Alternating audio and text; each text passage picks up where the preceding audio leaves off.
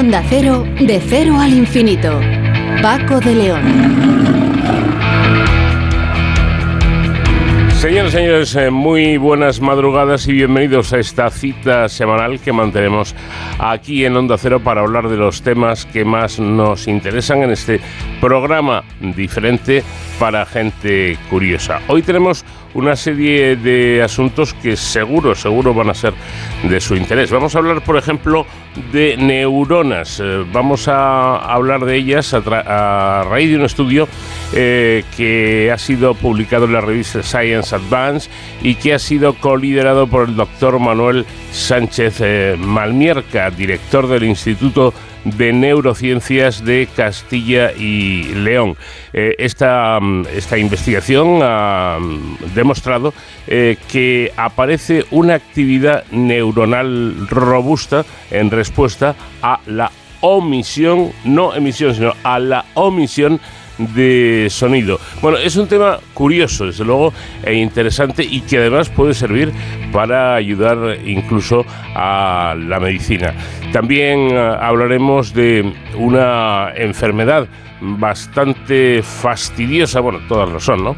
Pero esta quizá un poco más y que se llama lupus. ¿Qué es el lupus? ¿Cuáles son sus eh, consecuencias? Nos lo va a explicar un experto como es el doctor José Luis Andreu, jefe del servicio de reumatología del Hospital Universitario Puerta de Hierro de Majadahonda en Madrid. Se ha hecho precisamente un estudio para conseguir aunar esfuerzos y sobre todo que los criterios sean lo más ajustados posible para poder ayudar a estos pacientes. Se trata de una enfermedad que no tiene cura, pero evidentemente sí tiene tratamiento para que los pacientes puedan llevar en definitiva una vida prácticamente normal. Y también hablaremos de proteínas, son las moléculas que más eh, funciones diferentes, diferentes desempeñan en los seres vivos, entre otras muchas cosas, forman nuestros órganos y tejidos, eh, mm, eh, incluso refuerzan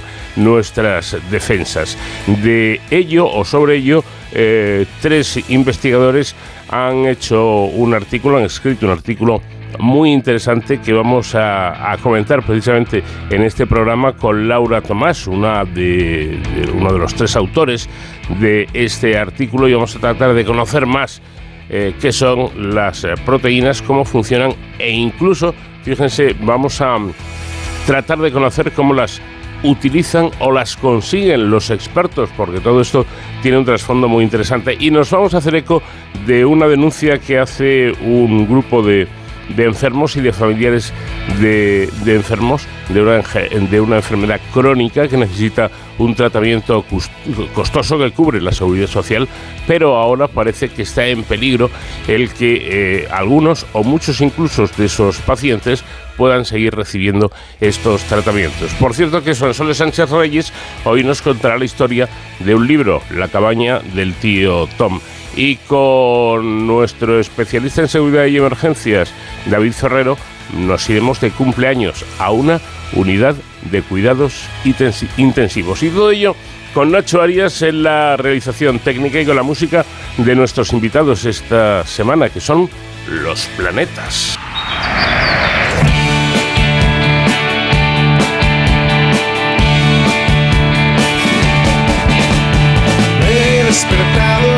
Casi a las diez y me he quedado en la cama más de tres cuartos de hora.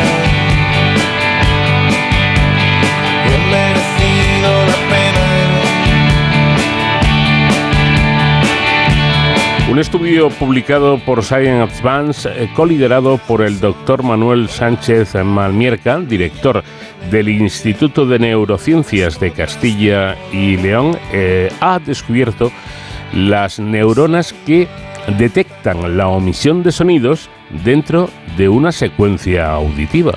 Estas neuronas, eh, que han denominado como neuronas omisión, se localizan en la corteza auditiva y responden también a estímulos sonoros, pero muestran una respuesta mucho mayor cuando se omiten tonos en una secuencia de tonos idénticos.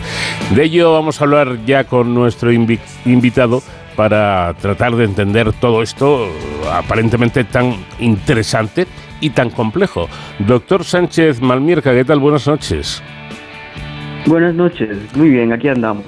Bueno, en concreto, esta investigación ha, ha venido a demostrar que aparece una actividad neuronal robusta en respuesta a la omisión de un sonido en una secuencia regular de, estímulos repetitivos, ¿no, ¿no es así? Sí, así es. Sí, básicamente lo que ocurre es que tenemos una serie de neuronas en nuestra corteza auditiva que también parece ser que ocurren en otras áreas corticales de otros sistemas sensoriales, donde eh, normalmente las neuronas eh, pues eh, responden con estímulos nerviosos cuando uh, hay, uh, o, perdón, quiero decir, responden con una respuesta cuando hay un estímulo. Mm. Pues bien, estas neuronas precisamente lo que hacen es eh, lo contrario. Eh, responden ante la ausencia de ese estímulo. De manera que cuando nosotros tenemos un estímulo que se repite una secuencia, algo así como un pitido pi, pi, pi, pi, cada vez que hay uno de estos estímulos, las neuronas uh, responden. Pero si omitimos en esa secuencia um, el sonido, mm. la neurona piensa que va a ocurrir el sonido y eh, lo que hace es también responder. Entonces, eh, de alguna manera se anticipa a lo que va a ocurrir. Ah, tiene que ver mucho con una línea de investigación global que ahora, ahora muy importante, muy influyente, que eh, se, se, relaciona con la codificación predictiva. Mm. De manera que lo que ocurre es que nuestro cerebro está constantemente generando predicciones de lo que va a ocurrir eh, en breve y cuando nosotros recibimos los eh, impulsos sensoriales del exterior, se produce una comparación entre esas predicciones que hace nuestro cerebro y lo que realmente eh, recibe del exterior. Mm. Y esa comparación, digamos que genera predicciones y por lo tanto, pues cuando tenemos una serie de sonidos regulares o de cualquier otro estímulo, como estamos prediciendo que va a ocurrir, si no ocurre, las neuronas pues vuelven a, vuelven a, disparar precisamente en esa ausencia de sonido. y, precisamente esta respuesta es eh, consistente con las denominadas señales de error de predicción. Explíquenos un poquito esto. Efectivamente. Sí, es, eh, ah, tiene que ver con esta precisamente esta teoría de la codificación predictiva. Cuando esta comparación que hacemos de las predicciones que nosotros generamos en nuestro cerebro eh, se comparan, las neuronas comparan eh, esa predicción con el input, con, con el impulso sensorial que recibimos, si nosotros, por ejemplo, yo ahora estoy mirando por la ventana, está oscuro, y veo nubes y, está pues cubierto y voy a salir a la calle, digo, bueno, como veo que va a llover, voy a coger un paraguas. Entonces yo hago una predicción de que va a llover. Entonces salgo imagínate que es por la mañana temprano y de repente pues se abre el cielo y no llueve. Entonces se ha producido un error de predicción. Mi predicción no fue correcta. Bien, esa diferencia entre mi predicción de que va a llover y he cogido un paraguas, para no mojarme y que no llueva da lugar a ese error de predicción. Entonces, estamos eh, constantemente generando estas predicciones de manera circular y eso pues nos permite aprender. Es un mecanismo de aprendizaje que ocurre a corto y a largo plazo. Y estos mecanismos de, errores de predicción eh, creemos que están afectados en determinadas enfermedades neuropsiquiátricas y, también en algunas enfermedades neurodegenerativas. De ahí la importancia eh, de, digamos, de estos hallazgos. ¿no? Eh, tengo que decirte también que eh, aunque el, descubrimiento es importante porque lo hemos identificado a nivel celular, a nivel neuronal, es verdad que desde hace años, pues estudios en humanos utilizando electroencefalografía eh, pues estos gorritos con eh, electrodos que se ponen sobre la cabeza, ¿sabes? Eh, pues se había visto que eso ocurría. Pero claro, una cosa son los estudios estos de encefalografía, donde se recoge toda la actividad cerebral, a estudios a nivel celular, donde pues podemos identificar neuronas específicas que responden a, estas omisiones. Entonces esa es un poco la, la parte importante del trabajo y la relación con los errores de predicción. Claro, porque aunque efectivamente, como usted comenta, se había sospechado de la existencia de estas neuronas omisión hace mucho tiempo, hasta ahora no se había logrado identificarlas, ¿no? Claro, e, e, ese es, ese es el tema. Eh, desde el punto de vista experimental, no, no se habían podido demostrar. Se sospechaba que existían. Eh, en, en otros sistemas sensoriales se habían visto también indicios de que podían existir, pero realmente la, la primera demostración experimental a nivel celular pues es este, eh, este estudio que hemos realizado en la corteza auditiva y también, y quiero subrayarlo, no solamente en la corteza auditiva, sino a nivel subcortical, en centros auditivos como es el colículo inferior, eh, también aparecen. Son menos eh, potentes que en la corteza porque creemos que lo que hay es un mecanismo jerárquico, es decir, conforme vamos a subiendo en el procesamiento, estas respuestas se van refinando y hacen que a nivel de la corteza su expresión sea máxima, ¿no? Mm. Eh, y eso también, pues claro, es importante. y, tiene que ver también con ese, con ese proceso que le comentaba anteriormente, circular, de, los, de la generación de estos errores de predicción. Primero se genera un poquito a nivel subcortical, luego a nivel talámico ah, incrementaría y la expresión máxima ocurriría a nivel de la corteza. Bueno, esos colículos inferiores que son las estructuras donde se reciben las señales sensoriales. Y creo que esos colículos están involucrados en los movimientos reflejos provocados por los estímulos auditivos, ¿no? Sí, hay, el colículo inferior eh, tiene dos, dos partes. Una parte que es puramente auditiva y que se dedica pues a codificar los aspectos físicos del sonido, es decir, la frecuencia, la intensidad, la localización, es muy, muy sensorial, pero también tiene que ver eh, efectivamente con, con la, la, formación de reflejos auditivos y sobre todo, y es la parte que tiene que ver con nuestro trabajo también tiene que ver mucho con eh, las cuestiones contextuales, es decir, mm. eh, un determinado sonido en un determinado contexto puede tener una importancia u otra, ¿no? Eh, por ejemplo, si una canción a veces nos puede, pues de alguna manera generar una emoción positiva o negativa, o la voz de una persona, si es alguien querido, pues nos gusta, nos atrae, pero si es una persona con la que no tengamos una relación, digamos, muy amigable, pues a lo mejor ese sonido, ese contexto, pues no genera un, precisamente la situación o el sentimiento más agradable, por decirlo de alguna manera. Claro. Eh, por cierto, un ejemplo de estos movimientos, para entenderlo mejor, es el, es el reflejo de girar la cabeza hacia el origen de un sonido repentino e inesperado, ¿no? E, efectivamente, sí, eso es. Por ejemplo, si vamos por la calle y suena el claxon de un coche, automáticamente vamos a girar la cabeza porque nos llama la atención. E, e, y, esos reflejos se producen precisamente por la novedad de un sonido, ¿no? Y, en cierto modo la, respuesta a su omisión, y perdona que vuelva a lo de las omisiones, tiene que ver con eso. E, e, esos reflejos, como, como dices, eh, estas respuestas a la novedad se habían demostrado, las habíamos demostrado nosotros en, trabajos anteriores y, otros grupos en, distintos laboratorios del mundo, cuando la regularidad del sonido se rompía con uno nuevo, es decir, hmm. algo así como pi, pi, pi, po, pero eso era muy claro que ocurría. Al cambiar de sonido, automáticamente, pues eh, nuestra atención se iba inmediatamente a través de estos reflejos, etcétera, hacia ese sonido nuevo.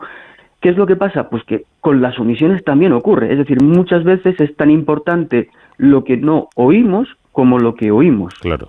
Claro. Bueno, si no he entendido mal, eh, corríjame si me equivoco, la información sensorial se comparte continuamente entre los niveles de entrada sensorial bajos y los niveles más altos, lo que proporciona predicciones actualizadas ¿no? sobre los, las siguientes entradas. eso es. Bueno, me parece muy importante. Bien, pues eh, dicen además ustedes en, en, el estudio eh, que un punto fuerte del estudio ha sido realizar mm, dos, eh, utilizar, mejor dicho, dos especies animales, ratones y ratas. Sí. y dos preparaciones de registro diferentes, si no me equivoco, en distintos laboratorios. ¿Con qué resultados? Bueno, pues los resultados son muy similares. Los resultados son muy similares y esa es la también otra de la, digamos, de la, de la potencia del estudio, ¿no? Eh, tenemos unos colegas en, en, los Países Bajos, en la Universidad de Nijmegen, y ellos han hecho estudios muy similares a los nuestros. Los hicimos en coordinación, utilizando especies, modelos animales diferentes. Entonces siempre es importante el poder eh, tener estos tipos de de, resultados en diferentes modelos, porque siempre puede ocurrir que eh, haya respuestas que son específicas de alguna especie o de alguna y que de alguna manera pues no le den digamos generalidad a los resultados y eso es muy importante.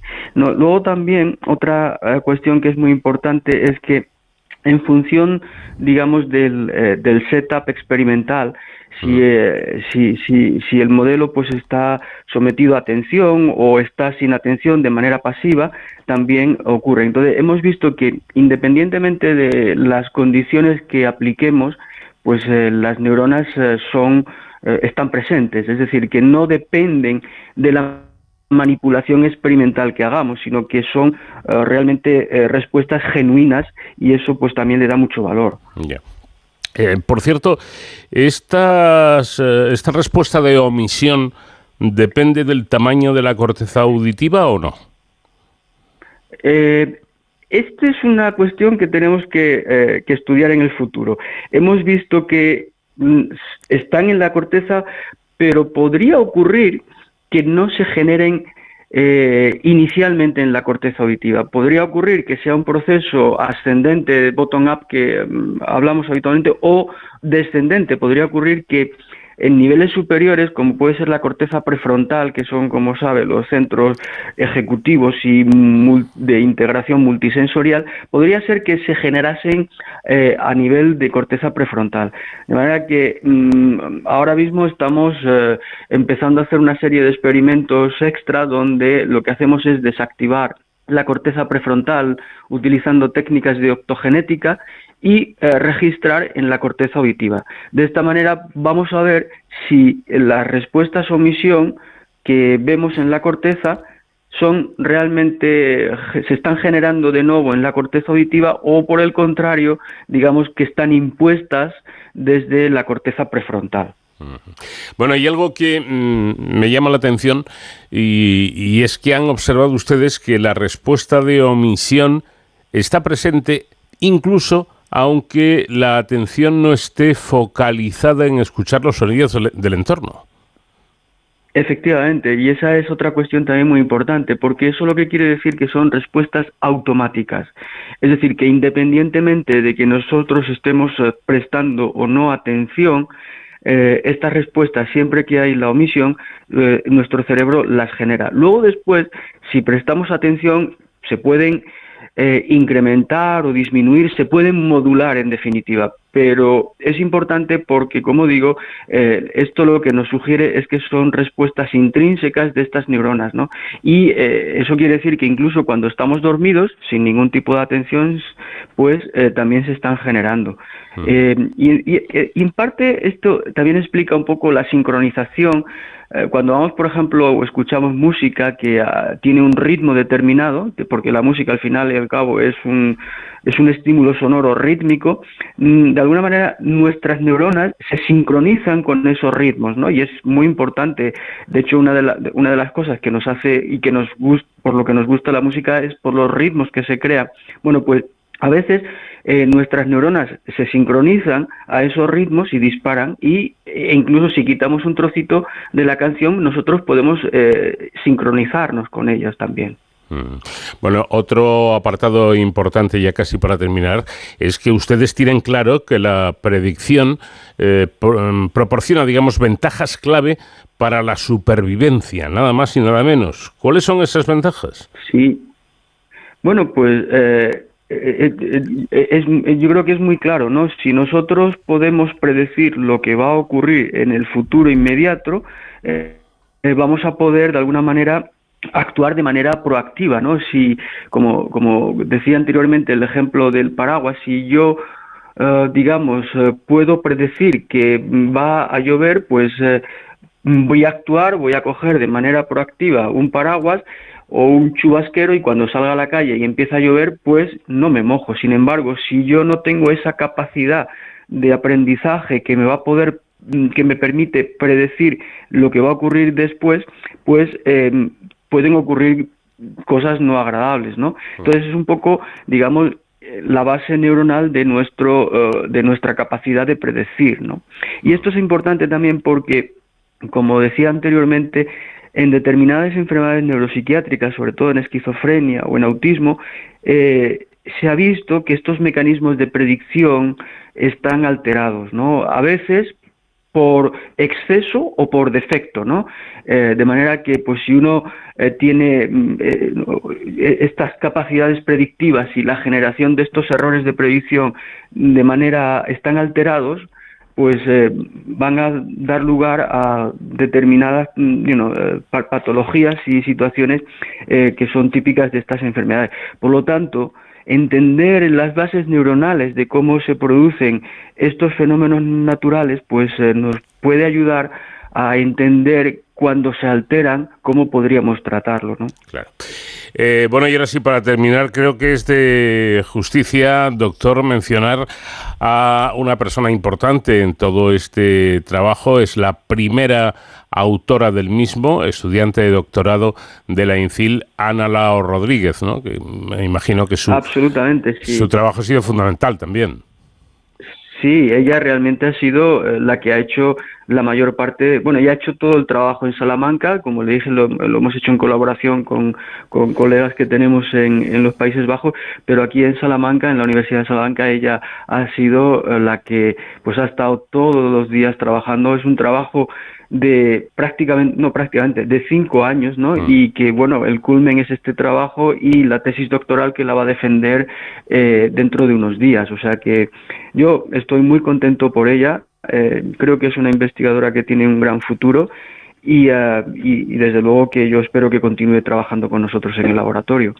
Pues ojalá sea así, nuestra enhorabuena para ella, para usted y para, para todo el equipo, porque su trabajo es eh, realmente interesante. Eh, Manuel Sánchez Malmierca, mm, muchísimas gracias como director del Instituto de Neurociencias de Castilla y León, INCIL, por haber atendido nuestra llamada. Nada, gracias a, vosotros por, por eh, dar publicidad y por dar a conocer a la sociedad nuestro trabajo, que es muy importante que se sepa lo que hacemos. En Onda Cero, de cero al infinito.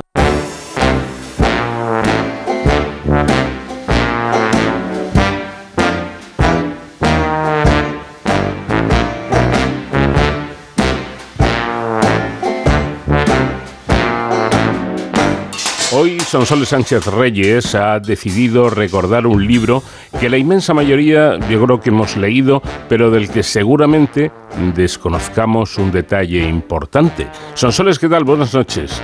Muy buenas noches, Paco. Y ese pequeño pero importante detalle es que, según alguien muy importante también, fue el causante de una guerra. La cabaña del tío Tom fue el libro que se dice el presidente Abraham Lincoln señaló como causante de la guerra de secesión que entre 1861 y 1865 enfrentó a los estados esclavistas del sur con los abolicionistas del norte y se cobró la vida de 750.000 personas en los Estados Unidos. La cabaña del tío Tom de Harriet Beecher Stowe, 1811-1896, fue el libro más vendido en los Estados Unidos en el siglo XIX, solo por detrás de la Biblia. Su mensaje antiesclavista impactó a la sociedad de la época, hito aún mayor por proceder de una pluma femenina, pues entonces las escritoras rara vez lograban éxito comercial. Así que usted es la pequeña mujer que escribió el libro que inició esta gran guerra. Dicen que exclamó el presidente Abraham Lincoln al conocer en 1862 a la escritora Harriet Beecher Stowe, que medía metro y medio y estaba de visita en la Casa Blanca y es que la publicación de La cabaña del tío Tom alentó la causa abolicionista. Stowe nació en 1811 en Litchfield, en el estado de Connecticut, la sexta de los diez hijos del pastor Lehman Beecher, que compendiaba el ardor evangelizador con la actividad social. En 1820, cuando se discutía si Missouri entraría en la Unión como Estado esclavo o libre, el reverendo Beecher comenzó a predicar el antiesclavismo, siguiendo la tradición protestante desde los cuáqueros de George Fox a los metodistas de John Wesley. Los hijos del pastor Beecher compartieron su fe evangélica y su compromiso social.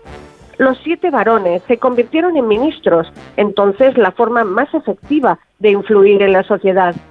Algunos alcanzaron notoriedad. Catherine fundó escuelas para las mujeres, entonces relegadas.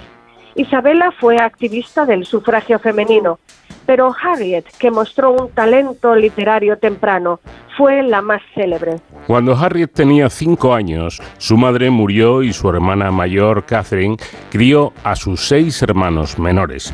El padre se volvió a casar y nacieron tres hijos más de ese matrimonio, hasta los diez totales. Harriet no se correspondía con el tipo de mujer emancipada.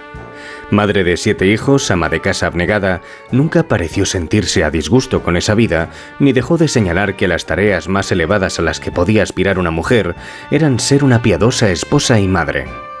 Tras casarse con el pastor Calvin Stowe, nueve años mayor, se trasladó a Cincinnati, al suroeste del estado de Ohio, donde nacieron seis de sus siete hijos. Cincinnati se encontraba entre los estados sureños, donde la esclavitud era legal, y los norteños donde estaba prohibida. Era un enclave privilegiado para el ferrocarril subterráneo, una organización clandestina fundada por los cuáqueros que ayudó a miles de esclavos a escapar al norte donde podían vivir en libertad. Las historias de esclavos fugados eran cotidianas en Cincinnati. Una noche la señora Rankin, una amiga de Harriet, fue testigo de cómo una esclava huida intentaba llegar al territorio libre saltando sobre los témpanos de hielo que flotaban en la superficie de un río. El suceso conmovió a Harriet y sería uno de los episodios más famosos de la cabaña del tío Tom. En el verano de 1849, Stowe experimentó un inmenso dolor cuando su hijo de 18 meses, Samuel Charles, murió de cólera. La autora reconoció que ese dolor fue una de las inspiraciones para la cabaña del tío Tom, porque la ayudó a comprender cómo se sentían las madres esclavizadas cuando vendían a sus hijos y los dejaban de ver para siempre. El detonante para su redacción fue la ley del esclavo fugitivo, promulgada en 1850 por presiones de los nacionalistas sureños permitía reclamar a los esclavos fugados incluso después de que estos llegasen a los estados libres del norte. Aquellos que ayudaran a los fugitivos podían ser multados con hasta mil dólares y encarcelados seis meses. Aquel año, los Stowe se habían mudado a la ciudad norteña de Brunswick, en el estado de Maine, y Harriet decidió denunciar los males por los que pasaban los alrededor de 3 millones de esclavos que se estima existían entonces, ante una sociedad que pensaba que eso solo incumbía a los estados del sur. La casa de Harriet Beecher Stowe en Brunswick es donde escribió La cabaña del tío Tom y fue declarada Monumento Histórico Nacional en 1962. Viviendo en Brunswick, Stowe desobedeció la ley al esconder a John Andrew Jackson, un esclavo huido de Carolina del Sur. Cuando compartió sus sentimientos de impotencia ante la tragedia humana con su familia, su cuñada, Isabella Porter Beecher, le sugirió, si pudiera usar un bolígrafo como tú, Hattie, escribiría algo que haría que toda esta nación sienta lo maldita que es la esclavitud.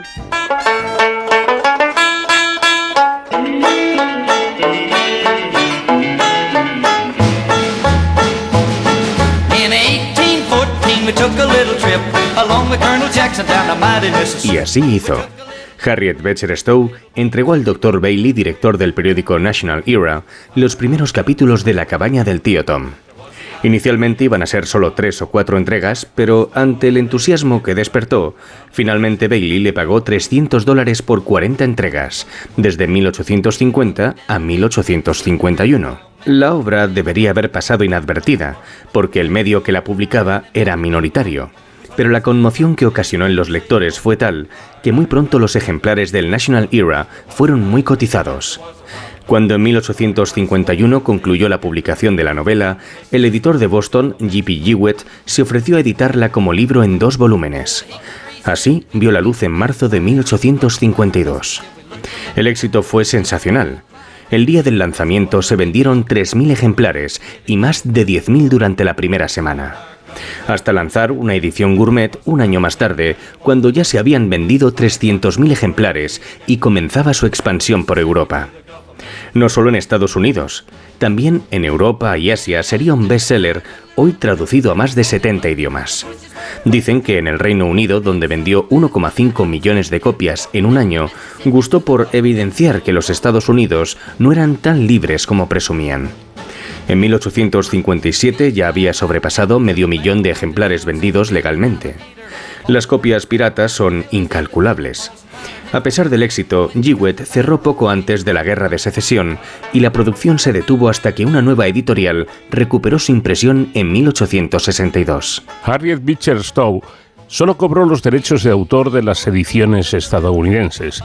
Tampoco percibió un céntimo de los tomitudes, objetos inspirados en la novela, papel, tapiz, juegos de mesa, platería, partituras, cerámica y pañuelos. El libro fue objeto de una adaptación teatral que vieron millones de personas, siendo la obra de teatro de mayor duración en la historia de los Estados Unidos, pero que no contaba con el permiso de la autora. Debido a que su estricta educación religiosa le prohibía ir al teatro, Stowe no se sentía cómoda colaborando en las producciones teatrales. Los nacionalistas sureños reaccionaron ferozmente ante la obra acusaron a Harriet Beecher Stowe de no haber viajado nunca al sur y desconocer la situación.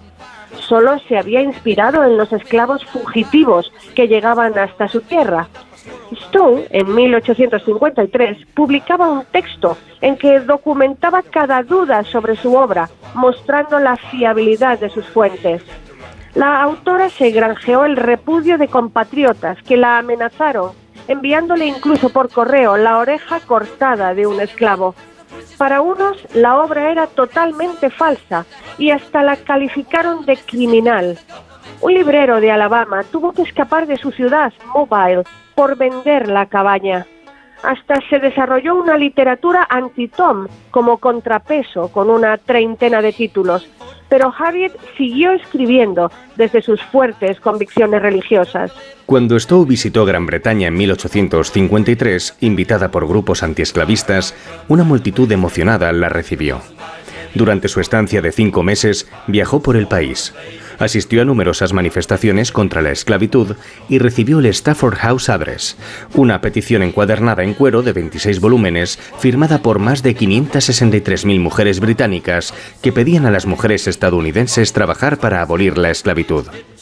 El éxito internacional contribuyó a la abolición de la servidumbre en Rusia tras su publicación allí en 1857 y alimentó la negativa de Gran Bretaña a reconocer a la Confederación Sudista durante la Guerra de Secesión Americana. Aquellos años fueron difíciles para Harriet Beecher Stowe. A la guerra civil que estalló cuando los sureños decidieron independizarse para conservar sus privilegios sin excluir la esclavitud, se sumaron las muertes de cuatro de sus siete hijos. Henry murió a los 19 años, en 1857, en un accidente de natación. Su muerte provocó en Stowe una crisis de fe. Frederick sucumbió en 1870 por alcoholismo. Georgiana en 1890 por septicemia. A pesar de todo, Stowe trabajó incansablemente. Entre 1862 y 1884 escribió un libro por año aproximadamente. La carrera de escritora de Harriet Beecher Stowe abarcó 51 años a tiempo completo desde el éxito de La cabaña. Publicó 30 libros e innumerables cuentos, poemas, artículos e himnos. Su escritura contribuía a los ingresos familiares. Con sus escritos podía expresar públicamente sus pensamientos y creencias en una época en que se desanimaba a las mujeres a hablar en público y no podían votar ni ocupar cargos públicos. En 1886, Harriet enviudó. Sobrevivió a su marido una década. La acción de la cabaña del tío Tom o la vida entre los humildes transcurre en Kentucky, uno de los principales focos del tráfico de esclavos. Un propietario considerado y humano, el granjero Shelby, se ve obligado por sus deudas a vender al mejor de sus esclavos, el tío Tom, de excelentes sentimientos, y a un chiquillo de cuatro años, Harry. La madre del niño, la mestiza Eliza, huye llevándose a la criatura, logrando un escape dramático sobre el río Ohio, congelado, con Harry en sus brazos. Tom abandona a su mujer y sus tres hijos pequeños, destrozado, al ser traspasado al señor Halley, un comerciante de esclavos, que lo monta en un bote para venderlo en el mercado. Durante el traslado, Tom salva a una niña blanca que había caído al agua, Evangeline, lo que le vale para ser comprado por el padre de la muchacha, un propietario de Nueva Orleans, Augustin St. Clair, como agradecimiento. El encuentro con la pequeña Evangeline St. Clair abre un paréntesis de melancólica serenidad y ferviente vida religiosa.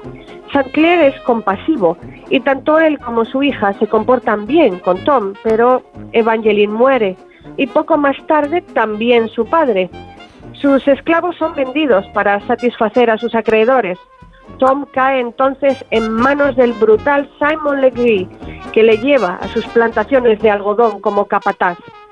Tom se niega a maltratar a los esclavos y hace frente a su patrón al negarse a revelar el escondite de dos mujeres fugitivas, por lo que Legree lo hace azotar hasta la muerte.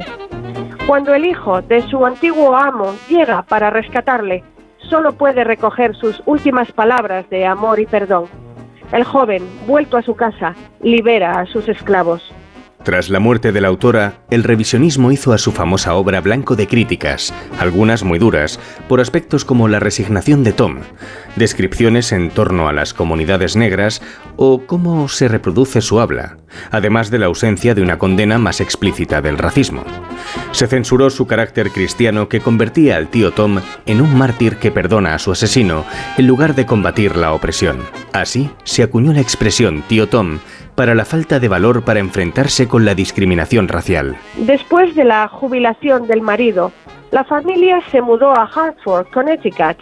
Allí, Harriet Beecher Stowe construyó la casa Oak Home en Nook Farm, un vecindario de amigos y familiares. El alto coste de mantenimiento les llevó a venderla en 1870.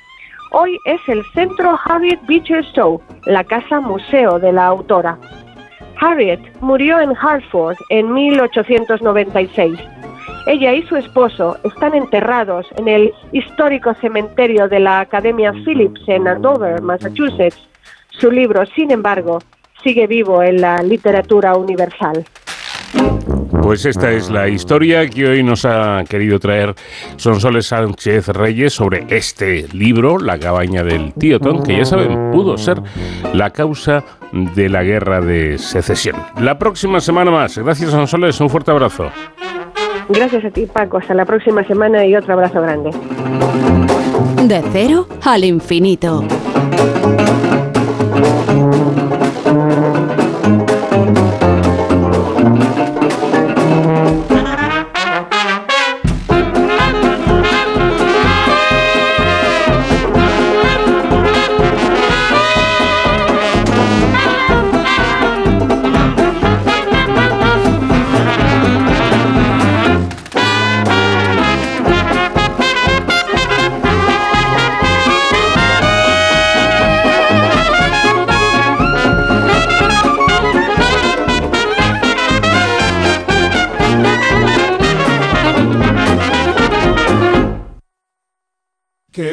Hacer si después de tanto tiempo no te- En Onda Cero, de cero al infinito.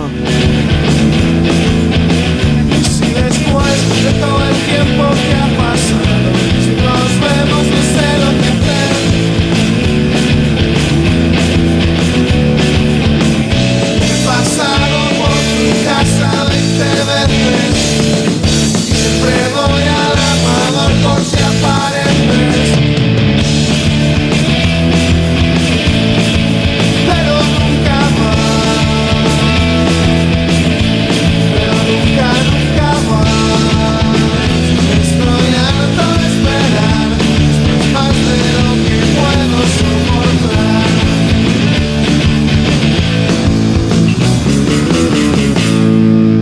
programa también consideramos que tenemos la obligación de dar voz a aquellos que habitualmente no la tienen o tienen más dificultades para hacer llegar sus mensajes. Hemos recibido una nota eh, de una fundación que eh, se trata eh, o tratan en esta fundación de trabajar por los pacientes con atrofia muscular espinal, la, AME. Eh, parece ser que el Ministerio de Sanidad está tomando unas decisiones en cuanto a los tratamientos de que estos enfermos necesitan que pueden hacer que, sufran eh, que sufran daños innecesarios. El caso más, más eh, popular o más conocido ha sido el de un chaval, Víctor, eh, que mm, ha empezado a circular por los medios de comunicación porque, bueno, pues dicen desde, desde esta fundación que se le puede retirar el tratamiento a este, a Víctor, y a muchos otros pacientes. En fin, parece un asunto preocupante porque yo creo que con estos temas hay que ser muy claro, ¿verdad? Y si se necesita un fármaco o un tratamiento, pues eh, no hay más remedio que, hacerlo para que, para que esa enfermedad no, no acabe por dejar postrado para siempre eh, a, una persona. Vamos a saludar a Rodrigo Gómez, que es patrono de Fundame y precisamente padre de un niño afectado por, por esta patología, por AME. Rodrigo, ¿qué tal? Buenas noches. Mm, buenas noches, Paco. Muchas gracias por darnos voz. Eh, ¿Cuál es el problema exactamente? ¿Qué, ¿Qué es lo que temen o qué es lo que están padeciendo ustedes ya en este momento? Cuéntenos. Pues nosotros eh, tenemos un protocolo de acceso a algunos medicamentos que fue desarrollado hace ya una serie de años y que a día de hoy no está cumpliendo con las necesidades de, los pacientes, pues porque es un, protocolo antiguo que se basa en basa los accesos y las retiradas, entre otras cosas, en unas escalas que son eh, una fuente enorme de estrés para los pacientes que deben pasarlas eh, a la hora de, mantenerse dentro del tratamiento. Claro, se encuentran casos en los que pacientes pues que sufren una rotura de un hueso eh, y no pueden eh, mantener su, su, capacidad motora, pues pueden verse en situación de tener que renunciar al, al, al medicamento. Mm. Es un protocolo que además pues deja un amplio margen eh, a, los, a las comunidades autónomas de interpretación de manera que el, acceso no es equitativo para todos los pacientes en cualquier comunidad indiscriminadamente. Entonces, evidentemente es una situación injusta. Pero me imagino yo que eh, quien decidirá si un paciente debe eh, eh, o a un paciente se le debe administrar un fármaco o un tratamiento concreto será el médico, será el especialista. ¿O cómo funciona esto? Pues eso es lo que nosotros desearíamos en todo caso. El, protocolo establece unas metodologías para a las cuales los doctores tienen que remitirse y no pueden salirse de ahí independientemente del criterio clínico que tengan. En algunos casos, pues podríamos encontrarnos con situaciones en las que el doctor no puede otorgar un medicamento cuando él sí que considera que, aplicaría y que sería beneficioso para un paciente. De hecho, en los últimos cinco años hay estudios realizados de la metodología Delphi eh, en, en el cual 23 neurólogos españoles han determinado que eh, cuando se realizó el anterior protocolo no había suficiente evidencia científica eh, y es necesario modificarlo y adaptarlo a las a las actuales eh, con el actual conocimiento. Mm.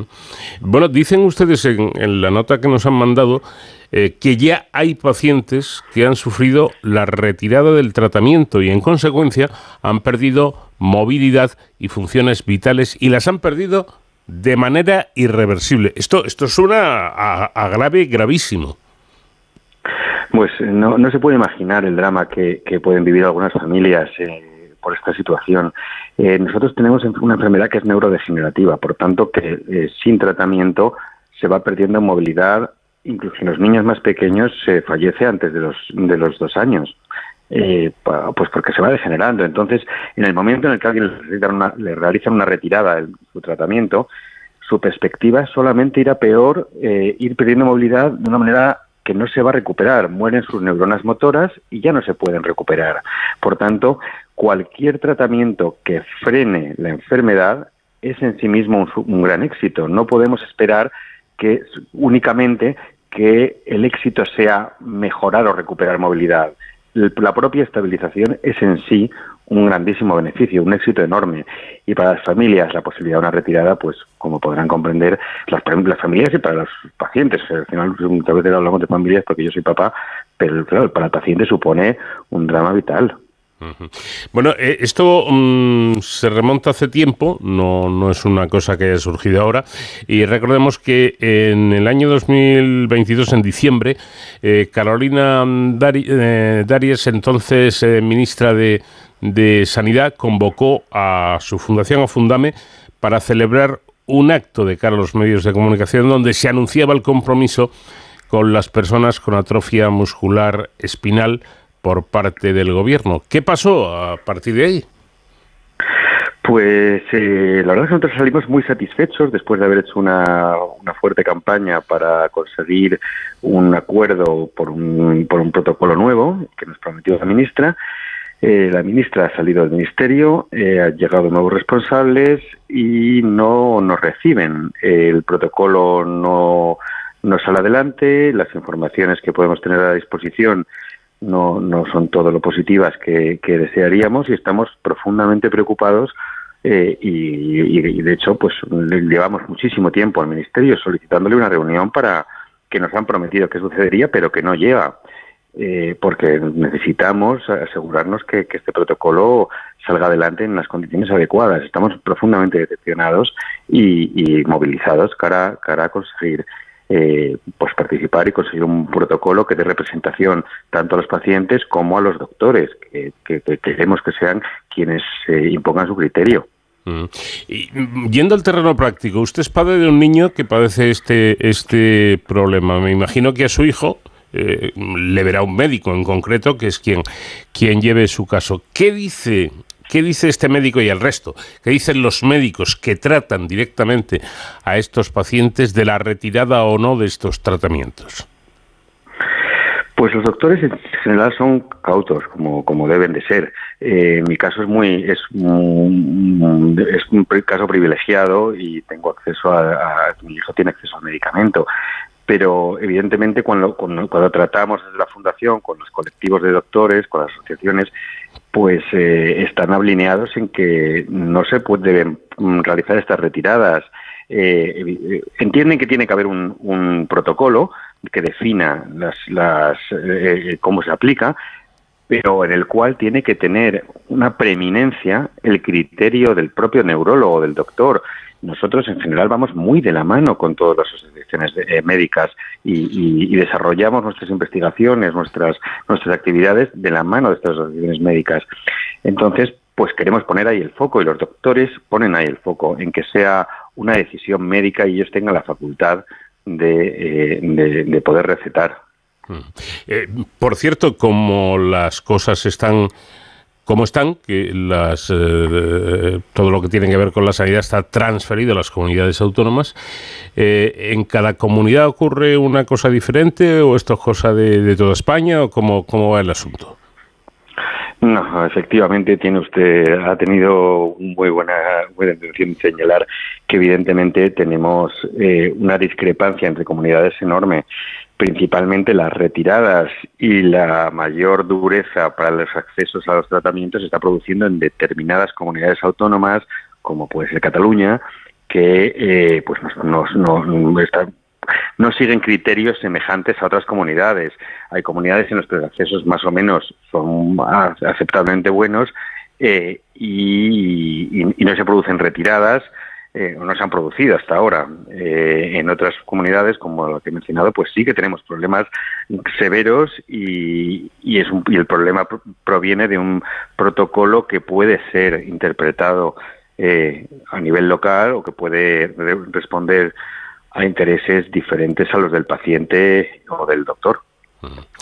Bueno, pues ya ven, un asunto muy serio que esperemos llegue a, tener una solución lo antes posible y que prime siempre, por supuesto, la visión científica, la visión clínica, médica, los especialistas creo yo, a mi modesto entender, que son quienes deben indicar si un paciente debe continuar con ese tratamiento o iniciar ese tratamiento y no que sean decisiones administrativas y mucho menos políticas. Rodrigo Gómez, patrono de Fundame y, papá de un niño eh, afectado por AME, muchas gracias por habernos atendido y lo, y lo dicho, que tengan ustedes mucha suerte. Muchísimas gracias por darnos un espacio. Un abrazo. En Onda Cero, de cero al infinito.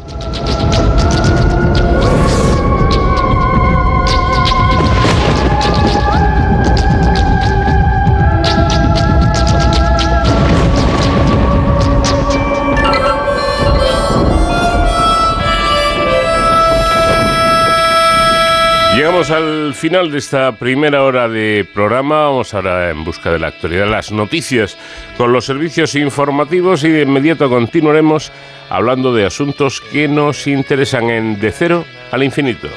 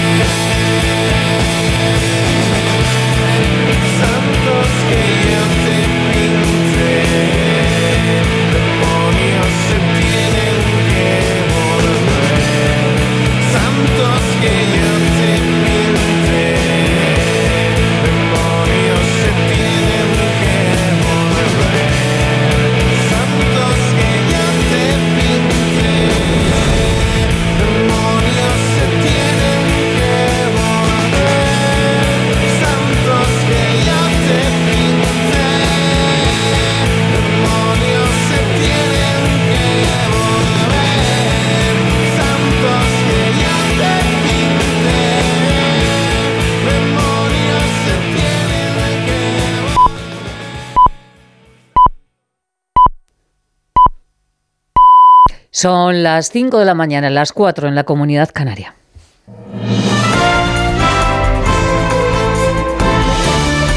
Noticias en Onda Cero.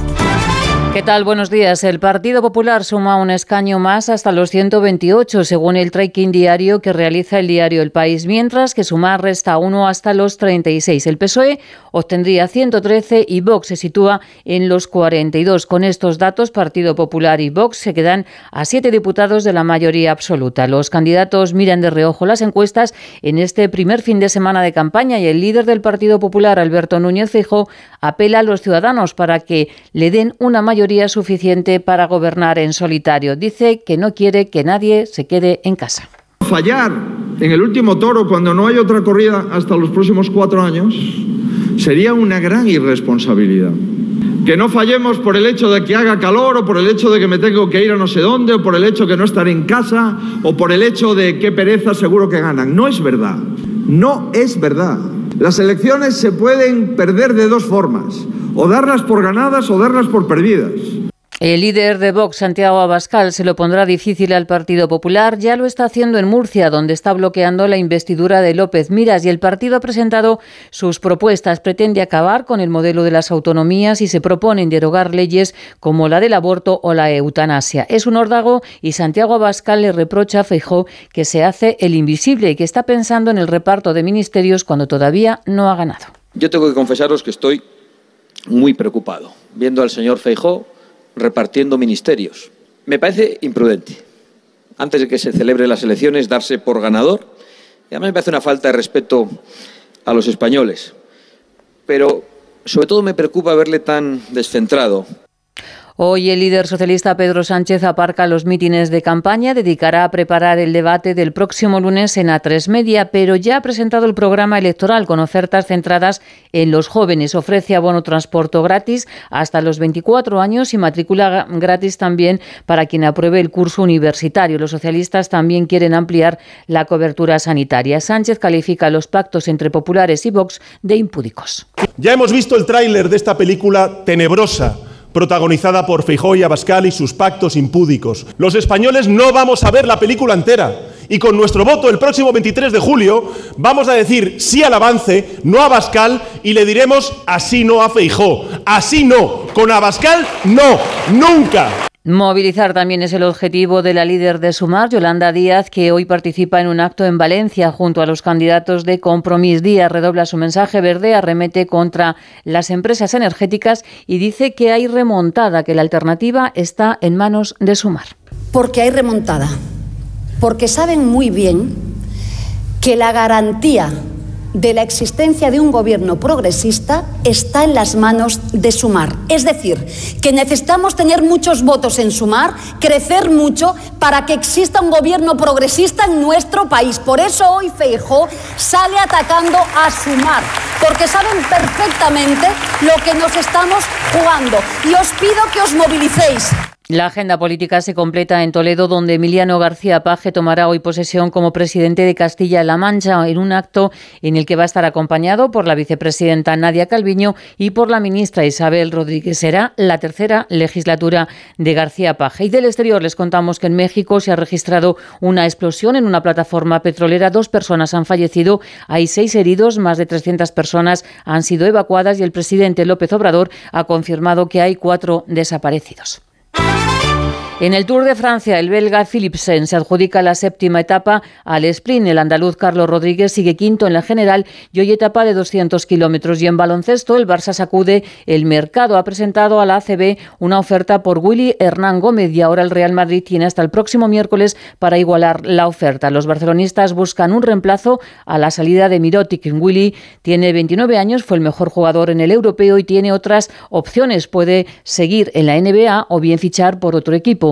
Al madridista Rudy Fernández le gustaría compartir vestuario con Hernán Gómez. Creo que le irá bien a él el sentirse jugador, el jugar minutos, el tener una, una consistencia pues, en un equipo como puede ser el Barça o, ojalá pueda ser también el Madrid. Quién sabe, me alegraré por él, no le hablaré tanto por si va al Barça, pero bueno, yo creo que son cosas que pasan en el deporte, tomará la mejor decisión para él. Más noticias cuando sean las 6 de la mañana y en onda cero.es. Síguenos por internet en ondacero.es.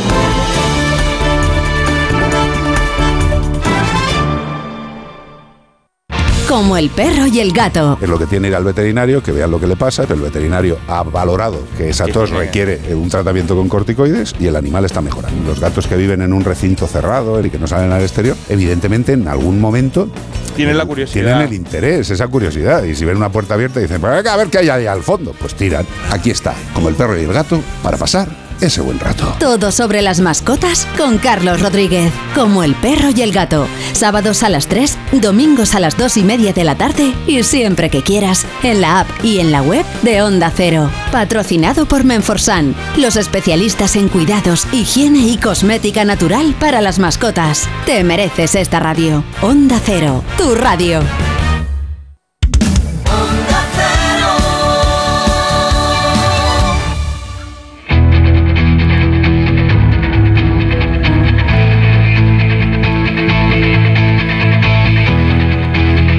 Onda Cero, de cero al infinito. Paco de León. Comenzamos aquí nuestra segunda hora de programa. Todavía tenemos eh, muchas cosas interesantes que contarles en De Cero al Infinito, este programa que además de en directo ya saben que pueden escuchar en el, a través del podcast que se cuelga cada semana en la web de Onda Cero en www.ondacero.es buscan programas y en programas o en podcast buscan este de cero al infinito. Tenemos que hablar de proteínas, tenemos que hablar de cómo los investigadores trabajan con ellas, incluso cómo las utilizan con estrategia o como estrategias terápicas. Tenemos que hablar del lupus, una, una enfermedad eh, que afecta a muchas personas y que puede ser bastante discapacitante si no es convenientemente tratada. Dicen los expertos que por fortuna con el, tra- el tratamiento, los tratamientos adecuados, una persona con lupus puede hacer una vida prácticamente normal. Y también en nuestro tiempo dedicado a la seguridad y emergencias en, en Héroes sin capa, con David Ferrero queremos hoy irnos de cumpleaños para mm, felicitar o para hablar del 30 aniversario de la UCI de trauma y emergencias del hospital. eh, 12 de octubre de Madrid. Y todo ello lo haremos eh, con la música de nuestros invitados esa semana, eh, que son Los Planetas. Cuando De cero al infinito. Onda Cero.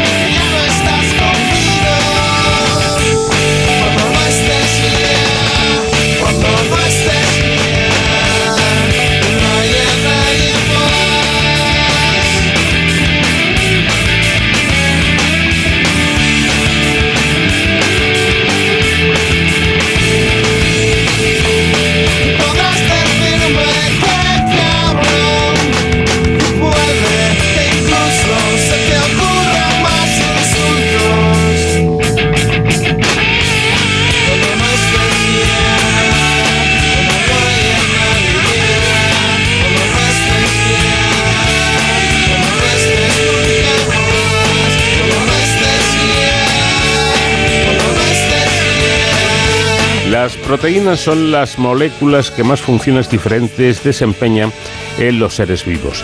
Entre muchas otras cosas, forman nuestros órganos y tejidos, como hace el colágeno, o refuerzan nuestras defensas en forma de anticuerpos. Eh, también mm, realizan el metabolismo, como las enzimas, que transforman los nutrientes en energía y en otras moléculas necesarias para la vida. Además, las proteínas resultan muy útiles fuera del organismo. La prueba PCR, reacción en cadena de la, de la polimerasa, que se hizo eh, famosa durante la pandemia de la COVID-19, o las herramientas de edición genética CRISPR-Cas, conocidas como tijeras moleculares, basan su funcionamiento en estos ingredientes básicos de la vida. Y lo mismo ocurre con medicamentos como la insulina y algunas vacunas. Este que acabo de leer es el inicio de un interesante artículo publicado en el blog del CSIC y que firman tres investigadores del Centro Andaluz de Biología del Desarrollo. Laura Tomás es una de estos, eh, uno de estos tres autores y con ella vamos a tratar de entender todo este asunto. Laura, ¿qué tal? Buenas noches. Hola, buenas noches, ¿qué tal? Bueno, parece ser que fabricar proteínas, eh, bueno, parece ser no, está demostrado, despierta un gran interés científico e incluso e industrial, porque la ciencia y la industria van más unidas de lo que podríamos en principio imaginar. eh, imaginar. ¿Es fácil esa fabricación de proteínas? Bueno, eh, la fabricación de proteínas como tal es fácil desde que controlamos los mecanismos moleculares eh, para poder fabricarla. Una fabricación fuera del organismo es muy compleja. Entonces, por ello los científicos hemos centrado los esfuerzos, bueno, al conocer bien cómo las células fabrican sus propias proteínas, esos mecanismos los hemos conseguido llevar al laboratorio y usarlos en nuestro beneficio. Entonces, a día de hoy sí es relativamente sencillo utilizar organismos que nos fabriquen las proteínas que nos interesan. Pero claro, como bien explican ustedes, crear una proteína en el laboratorio, enlazando uno a uno los aminoácidos que la componen, pues puede resultar muy lento y laborioso, ya que eh, en cada proteína se suelen unir cientos de estas moléculas formando una larga cadena y apuntan una ingeniosa manera, una solución muy práctica para obtener proteínas que es dicen ustedes, secuestrar la maquinaria natural de las células. ¿Cómo se hace esto? Exacto, bueno, pues eh, como bien dices, eh, sintetizar una proteína sin más, eh, aminoácido tras aminoácido, el enlace que une cada aminoácido es un enlace muy costoso y muy complejo. Entonces, capturando al organismo, ¿cómo, ¿qué quiere decir esto? Utilizar organismos genéticamente modificados a los que nosotros somos capaces de decirles que nos sinteticen la proteína o que nos interesa. Eh, ¿Cómo hacemos esto? Modificando su genoma, introduciéndole el gen de la proteína que nos interese, da igual del organismo del que venga ese gen, podemos nosotros utilizar estos organismos modificados, les introducimos los genes de interés y los obligamos a leer esos genes y a producir la proteína que está contenida eh, la información o sea, en ese gen. Es decir, que las instrucciones para fabricar una proteína se encuentran en el, en el ADN. Exacto. El ADN contiene las instrucciones de, bueno, de, esencialmente para producir las proteínas que componen un ser vivo, además de cada vez se va conociendo otras muchas funciones del ADN. Pero esencialmente las, las instrucciones para construir las proteínas de un ser vivo están en el ADN. Sabien- el, y el código genético además es universal, es decir, el- los mismos nucleótidos utiliza una bacteria que un pez, que, que un ser humano, una levadura. Entonces, conocemos el código genético, conocemos co- cuál es la traducción de ese ADN a la cadena de aminoácidos. Conociendo todo eso, nosotros somos capaces de sintetizar esos genes, introducirlos al organismo que queremos que nos produzca la proteína y entonces engañamos un poco en cierta medida al organismo y le decimos fabrícanos este, esta proteína que está contenida la información en este gen que te estamos metiendo. Eh, bueno, mm, las proteínas son hábiles, pero ustedes lo son más, ¿no? Porque efectivamente engañan un poquito al organismo para lograr el objetivo, ¿no? Que, que eh, no, no una proteína cualquiera, sino eh, una en concreto, ¿no? Claro, nosotros sintetizamos o está- sabemos la secuencia del gen que codifica para la proteína que nos interesa. Se secuencia, hoy en día secuenciar es muy barato, entonces podemos eh, conocer esa secuencia, incluso podemos sintetizar el gen de manera muy barata y gracias a todo el conocimiento en biología molecular que se tiene adquirido a lo largo de, bueno, de, de todos estos años, conocemos los mecanismos que controlan la expresión, es decir, cómo los organismos leen los genes y cómo producen la proteína después. Entonces, con todo ese conocimiento se han generado estrategias y herramientas para capturar la maquinaria de la célula y usarla a nuestro beneficio. Claro, porque en definitiva, aprovechando que los seres vivos eh, poseen una maquinaria celular mucho más eficaz para formar estos enlaces, eh, ¿para qué perder tiempo? ¿no? Directamente eh, vamos a lo, a lo práctico. Exacto. Además, bueno, las proteínas no son simplemente cadenas de aminoácidos, sino que también tienen una forma de plegarse, una estructura tridimensional que la hace funcional y además suelen tener también eh, pequeñas moléculas pegadas como azúcares, mm, em, fósforos, ciertas moléculas que se le pegan a las proteínas después de sintetizar la cadena de aminoácidos y estas moléculas las hacen también funcionales. Entonces, eh, si es simplemente la cadena de aminoácidos, la mayor parte de las veces no funciona. Pero claro, los seres vivos sí saben pegarle todas las cosas que necesita esa proteína para ser funcional y la sabe plegar. Bueno, eh, lo cierto es que se pueden utilizar distintos tipos de células para fabricar proteínas, pero la más popular entre ustedes los científicos es sin duda Escherichia coli. ¿Por qué? ¿Por qué Sí. esta? Bueno, esta es una bacteria eh, aislada originalmente del intestino de los mamíferos. Es una bacteria que crece muy rápido y sus requerimientos de crecimiento mm, no son caros. Crece con medios de cultivo muy baratos, a temperatura ambiente hasta 37 grados. Eh, además, como tradicionalmente siempre se ha utilizado esta bacteria en los orígenes para estudiar la biología molecular, pues se conoce muy bien todos los mecanismos de regulación de esta expresión de genes en esta bacteria. Es muy fácil hacer mutantes de esta bacteria. Además, la- nos permite mm, guardarla en el frigorífico o en el congelador cuando nos vamos de vacaciones o de fin de semana. Entonces, es un organismo muy sencillo de mantener en laboratorio, muy barato de cultivar, de cultivar. eh, por eso, bueno, y se la conoce bien, se conoce bien toda su biología molecular. Claro, y además, mm, yo creo que esto es también importante, eh, es capaz de duplicarse en apenas 20 minutos, lo que permite tener un auténtico ejército de millones de bacterias en un solo día. Exacto, es muy rápida. En 20 minutos de una célula tenemos dos, en 40 minutos de dos tenemos cuatro. Y bueno, los cultivos suelen tener, iniciarse con miles de bacterias en pocas horas, en 12 horas solemos tener millones y millones de células en un cultivo que están produciendo la proteína que nos interesa. Cuando hacemos este tipo de experimentos que se hacen en células animales, pues te tardan semanas, una semana o dos en tener suficiente cantidad de células produciendo la proteína. En este caso, en una noche o en tres horas, puedes tener la- las células. Eh, y, y ya para rizar el rizo, porque afortunadamente ustedes, los investigadores, eh, eh, nunca se cansan ¿no? de desafiar su curiosidad y de descubrir cosas, eh, pues han aprendido a criar esta bacteria en el laboratorio. O sea, tienen como un huerto de células, ¿no? Exacto, es, mm, tenemos los medios de cultivo donde la célula, esta bacteria crece muy bien, está contenta, entonces podemos tener la colección de bacterias, además, bueno, pues mm, ocupan poco, se pueden conservar en el congelador cuando ya no nos interesa esa célula en cuestión. Entonces, no, es muy sencillo tener una gran biblioteca de células produciendo cada una una proteína que nos interese y tenerla en una colección guardada en el congelador. Ujú.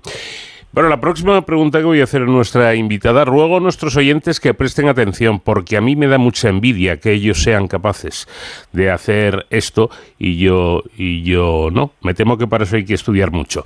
Eh, es, podríamos decir, la parte estelar del asunto, seguramente la más vistosa, porque han aprendido eh, a introducir genes de otros seres vivos en Escherichia coli de forma muy sencilla, lo que se conoce como ADN recombinante. ¿Esto qué permite? Pues nada menos que meter en la bacteria un gen con las instrucciones para fabricar una proteína de cualquier otro ser vivo. Es decir, y ya lo señalaba antes un poco nuestra invitada, consiguen crear mutantes. Eh, no es ciencia ficción, ¿verdad? Es, es ciencia, sin más. Exacto, es ciencia sin más, es lo que, bueno, lo que he comentado antes, el conocimiento adquirido de estas décadas estudiando eh, la, cómo los seres vivos expresan su ADN, cómo sintetizan proteínas, todo eso se está, mm, eh, se conoce muy bien, entonces ya lo que hemos dado es el siguiente paso, que es a utilizar esas herramientas en nuestro, en nuestro beneficio. Entonces, a día de hoy, pues conseguir introducir ADN externo en una célula no presenta mucha dificultad, que estos son procesos que se hacen de forma natural, que en la naturaleza existen tal cual, y nosotros simplemente al conocer estos procesos los hemos adaptado al laboratorio. Interesante, sin duda. Mm, bueno, hay, hay tantas cosas interesantes que tengo que elegir eh, las preguntas porque si no me quedaría todo esto muy, muy largo. Em, eh, las bacterias, de todas maneras, por, por, por muy pequeñas que sean, no son tontas y no se van a, a poner a sintetizar. Pero como ustedes, los investigadores, tampoco son tontos, han conseguido bacterias capaces de hacer el gen de interés solo cuando queremos que lo lea y así asunto solucionado, ¿no? Exacto. A ver, eh, una célula para vivir tiene que estar continuamente expresando los genes necesarios para su vida, que esto se traducirá en sus proteínas. Eh, así viven los seres vivos, se mantienen las células. Eh, las células no malgastan energía leyendo continuamente todo su ADN y produciendo todas las proteínas necesarias en el ADN, que, o que están escritas en el ADN. Entonces, ya se conocen muchos mecanismos de Escherichia coli que se llama regulación de la expresión de los genes, pues se conocen muchos de estos mecanismos en los cuales la bacteria lee eh, solo el gen que necesita en cada momento. Como hemos estudiado esos mecanismos, podemos engañarla y hacerla creer que tiene que expresar el gen en el momento en el que nosotros queremos.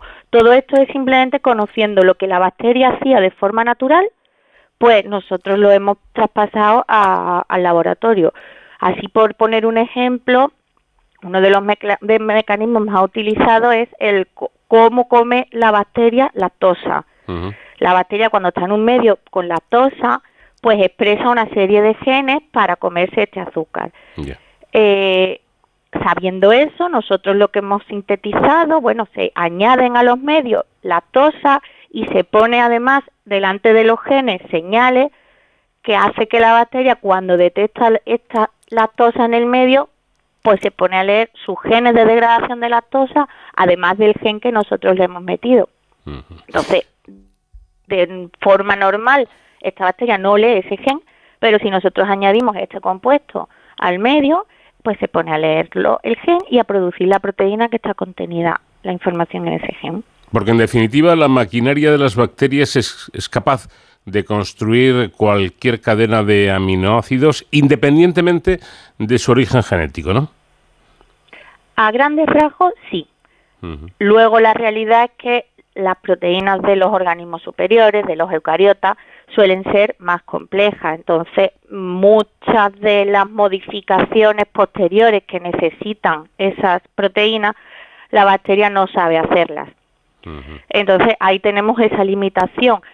Lo ideal cuando vamos a producir proteínas recombinantes es empezar en bacterias, que es lo más económico y lo más rápido, pero cuando esa proteína que obtienes pues no es funcional, pues entonces tienes que pasar a otro tipo de organismos.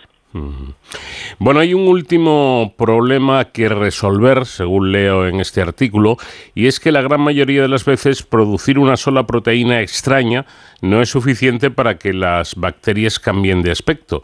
A simplemente, eh, a simple vista, perdón, una bacteria normal y una bacteria mutante son exactamente iguales. Para saber si las bacterias mutantes han fabricado la proteína que querían, ¿cómo lo hacen? Claro, ahí entran ya las técnicas de laboratorio de análisis de proteínas. Mm. Eh, pues simplemente para saber cuál es el patrón de expresión o el conjunto de proteínas que está expresando una bacteria, lo que podemos hacer es romper todas estas células y analizarlas en lo que se llama electroforesis. ¿Vale? Es separar todas sus proteínas en una gelatina que después podemos teñir con una tinción que solo tiñe las proteínas que están ahí y entonces separamos estas proteínas en función de su tamaño. ¿vale? Aplicando una carga eléctrica, pues esta mezcla de proteínas, esta papilla de proteínas que hemos puesto en la electroforesis, empiezan a moverse por la gelatina y a separarse en función de su tamaño. Las proteínas más pequeñas son más rápidas y las grandes se van quedando detrás. Cuando paramos esta electroforesis y añadimos la tinción, podemos ver, como mostramos en el artículo, pues el bandeo, el patrón de banda, que sería cada banda una proteína de la, de la bacteria comparando siempre una bacteria que no es mutante con la bacteria que sí hemos mutado, podemos llegar a ver si hay alguna banda, alguna proteína extra en nuestra bacteria mutante y eso ya nos da la, la afirmación de que la, la bacteria está produciendo la proteína que nos interesa. Ujú.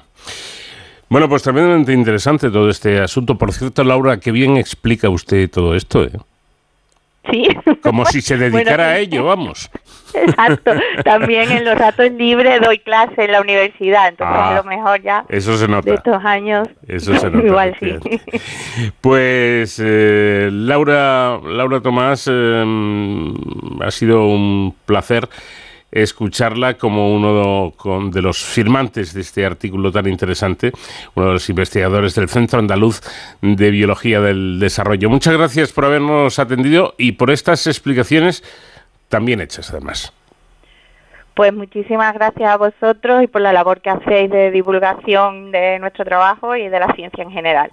Los sábados y domingos toda la información en Noticias Fin de Semana. Según los datos que están ofreciendo las autonomías que confirman hoy que este seguimos en Estados Unidos para contarles que se ha aprobado ya la aplicación. Porque la actualidad no se detiene. La Guardia Civil ha echado el guante a la mujer que presuntamente provocó el incendio del Aún así hay noticias que nos satisface dar. La de que hay una provincia. Esto es lo que está pasando ahí fuera. Noticias Fin de Semana con Juan Diego Guerrero. Sábados y domingos a las 7 de la mañana y a las 2 de la tarde. Y siempre que quieras en la app y en la web de Onda Cero. Te mereces esta radio. Onda Cero, tu radio.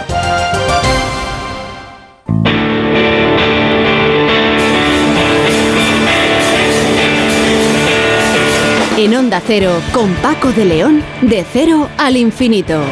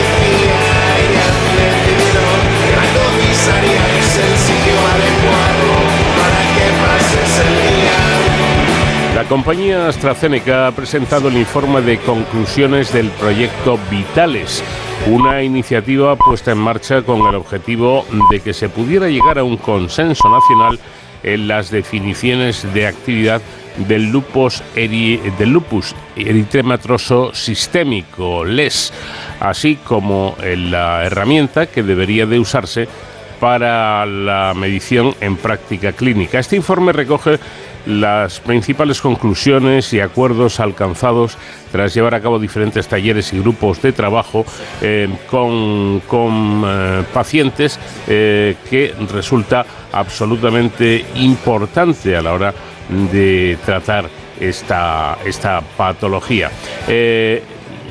Vamos a conocer más acerca de todo esto charlando ya con el doctor José Luis Andreu, que es jefe del servicio de reumatología del Hospital Universitario Puerta de Hierro Majadahonda de Madrid, que es además también el coordinador del proyecto. Doctor Andreu, ¿qué tal? Buenas noches.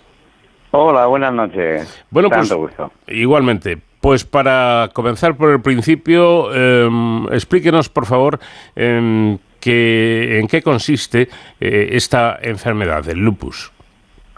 El, el lupus es el paradigma de las eh, denominadas enfermedades autoinmunes sistémicas.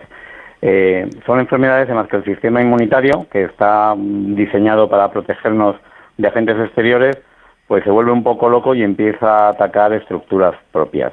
Y entre todas estas enfermedades, el Sjögren, la esclerodermia, las miopatías inflamatorias, digamos que el lupus eritematoso sistémico es la enfermedad más paradigmática. Afecta a mujeres, eh, a mujeres jóvenes en la edad fértil de la vida y se manifiesta de múltiples formas. Normalmente las pacientes buscan ayuda médica por la afectación articular o por la afectación cutánea, pero puede afectar prácticamente cualquier órgano interno y en particular es muy frecuente la nefritis lúpica, la inflamación de los, de los riñones debido a la enfermedad. Mm, interesante porque mm, ¿a cuántas personas afecta esta, esta enfermedad?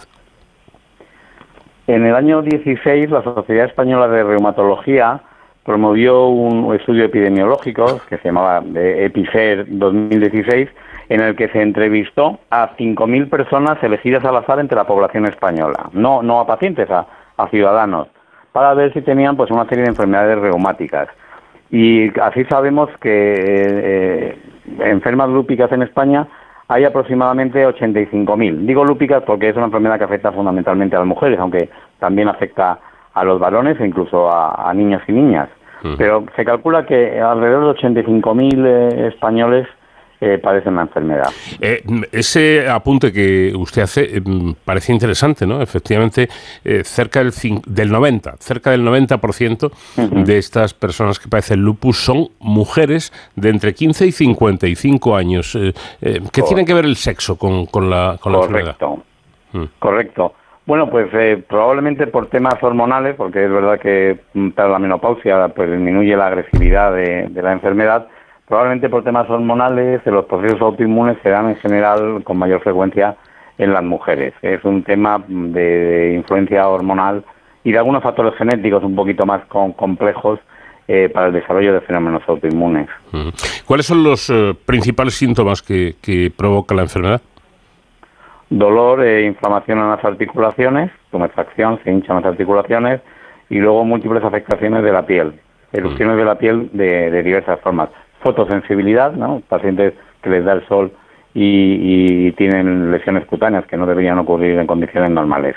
Otras veces la enfermedad se manifiesta por afectación de órganos internos, por una afectación del riñón o por una afectación del sistema nervioso central, pues pa- pacientes que empiezan también con problemas en la sangre de, de disminución brusca de la cantidad de plaquetas o, o del número de, de glóbulos rojos. Las manifestaciones mm, son muy variadas, pero como lo he comentado antes, lo habitual es que los pacientes busquen ayuda médica por la afectación cutánea y la afectación musculoesquelética. Bueno, yendo a este proyecto Vitales, eh, ¿cuál es un poco eh, eh, la, la razón de, de ponerlo en marcha?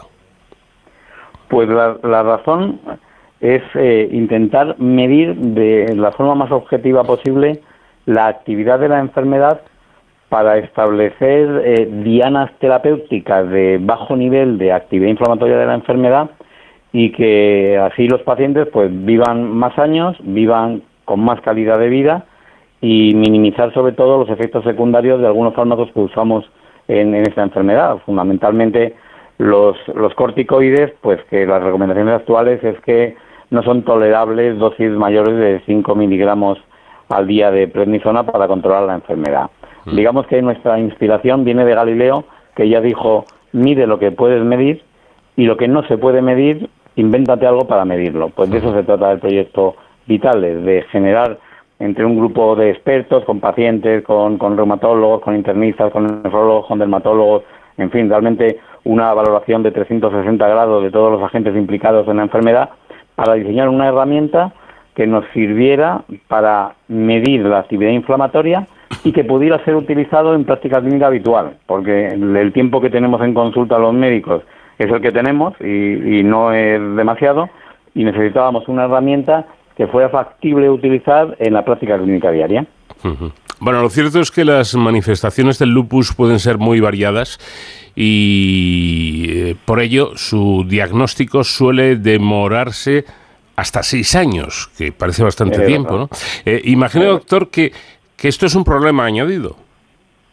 Pues efectivamente, ¿no? Porque muchos pacientes van dando vueltas, no se llega al diagnóstico, cuando no hay un diagnóstico certero es muy complicado poner un tratamiento adecuado y en ese sentido pues hay que enfatizar en, en enseñar bien ese tipo de enfermedades a los alumnos en las facultades de medicina y luego tener una relación muy estrecha con el especialista en- de atención primaria que es el, compañero que va a ver por primera vez a estos pacientes. Claro, em, pero sin embargo, y esto también llama un poquito la atención, el lupus es una de las enfermedades autoinmunes más frecuentes que hay. Sí, correcto. Junto con la artritis reumatoide, que es una auténtica enfermedad autoinmune sistémica y que es más frecuente, y, y el síndrome de Sjögren, que es una enfermedad autoinmune sistémica que se caracteriza por la sequedad intensa, persistente de ojos y, y de boca, y que probablemente es un poquito más frecuente que, que el lupus, pero está y tremendamente infradiagnosticada. Yo creo que el lupus sería la tercera después de la artritis reumatoide y el síndrome de Sjögren. Y muy cerquita del Sjögren. O sea que probablemente después de la artritis reumatoide es, es la siguiente en frecuencia. Claro, tengamos en cuenta que el lupus eritematoso sistémico puede afectar a cualquier órgano o sistema del, del organismo, por lo que en este caso la, la cooperación entre diferentes especialidades médicas, como puede ser reumatología, medicina interna, dermatología o nefrología, es fundamental, es esencial, ¿no, doctor? Efectivamente, yo creo que no hay forma de manejar adecuadamente a nuestras pacientes sin una estrecha colaboración y un acceso rápido cuando necesitamos pues de una biopsia renal o de una evaluación del neumólogo o de una valoración por el dermatólogo. Yo creo que es una enfermedad que requiere equipos muy bien conjuntados y con una relación fluida. Ujú. Eso que se llama ahora eh, equipo multidisciplinar, ¿no? Que en este caso es, es eh, evidente, es un ejemplo clarísimo, ¿no? Efectivamente, lo, lo- lo que ocurre es que con ese tipo de enfermedades Mm. eh, prácticamente todos los pacientes de todo tipo de enfermedad necesitan esta relación multidisciplinaria. Por ejemplo, pues la enfermedad inflamatoria intestinal, pues nosotros tenemos una colaboración estrecha con nuestros compañeros digestólogos porque muchos pacientes con enfermedad de Crohn o con colitis ulcerosa hacen manifestaciones reumatológicas.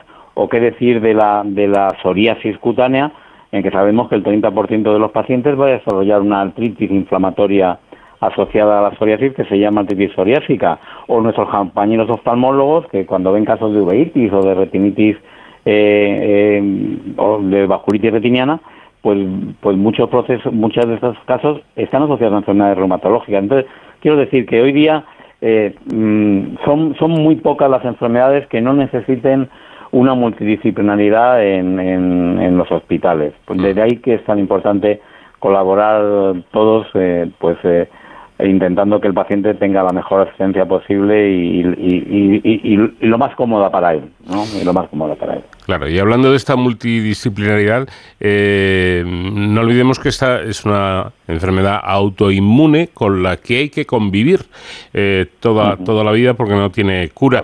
Eh, esto hace que al paciente haya que, de alguna forma, prepararle mentalmente, porque, eh, hombre, no debe ser fácil en un principio enfrentarte con que esto que me pasa eh, me va a pasar toda la vida aunque con ayuda médica, por supuesto, vamos a intentar que los síntomas sean lo más leves, pero la enfermedad va a estar ahí.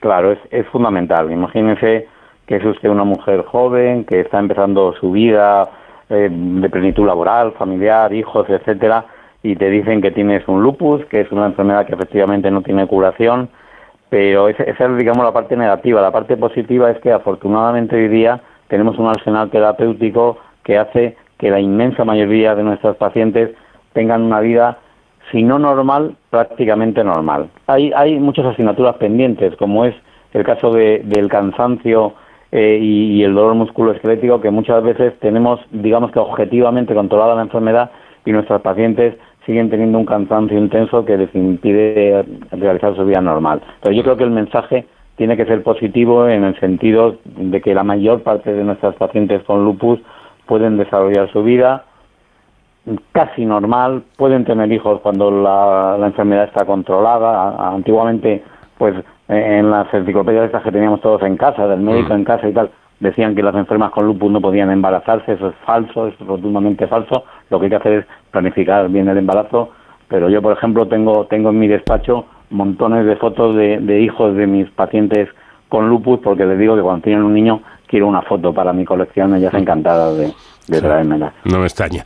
Bueno, y casi para terminar, señala usted que hace falta tener un alto índice de sospecha para pensar en el lupus y diagnosticarlo. Pero ojo, no obstante, porque el diagnóstico precoz a su vez, a su vez es un factor crucial para la evolución del paciente, ¿no? Efectivamente, efectivamente. Aquí en, en España pues contamos con un sistema nacional de salud pues realmente universal, pero para que se haga usted una idea, es muy frecuente que en sistemas como el norteamericano, en el que mucha gente no tiene, no tiene cobertura, pues empieza con el dolor articular de un lupus y va tirando con antiinflamatorios hasta que tiene una nefritis lúpica y ya se enteran cuando se le están hinchando las piernas porque está con un auténtico síndrome nefrótico. Eso afortunadamente en, en España no, no ocurre, porque cuando un paciente persistentemente está con dolor articular o con unas erupciones cutáneas raras, pues o bien el médico de atención primaria directamente le pide anticuerpos antinucleares y ante su positividad pues nos lo remite a los reumatólogos o bien nos lo remiten directamente a atención especializada y allí pues pues hacemos el diagnóstico con bastante facilidad. Quiero decir, es muy muy difícil que, que una paciente que comienza con lesiones cutáneas de lupus o con una artritis persistente no pidamos en la batería iniciar unos anticuerpos antinucleares y eso nos muestra el camino del diagnóstico.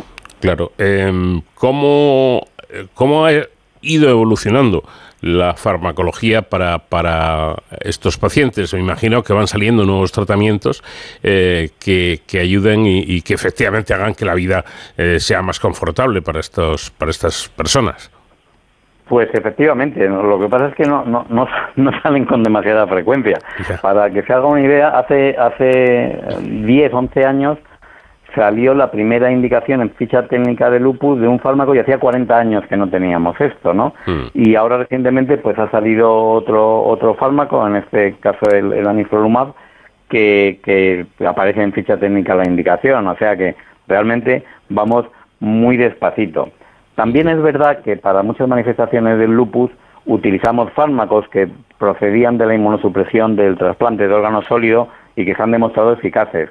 Los u- lo utilizamos fuera de ficha técnica, pero bueno, explicando al paciente que es, digamos, el, estándar de tratamiento de, de- de estas patologías. Por ejemplo, lo típico de la nefritis lúpica, que la tratamos con micofenolato y si uno va al- al- a la ficha técnica del micofenolato, pues no está nefritis lúpica. Pero bueno, tenemos un fármaco que es eficaz en, en esa indicación y que en todo el mundo se utiliza. Se le explica al paciente, se apunta en la ficha técnica y podemos usarlo. O sea que sí, se están produciendo progresos, pero muy lentito, muy muy lento. Igual que en otras patologías como la artritis reumatoide o la artritis psoriásica, estamos viviendo un boom de, de amplitud del arsenal terapéutico, en, en lupus no, no es el caso.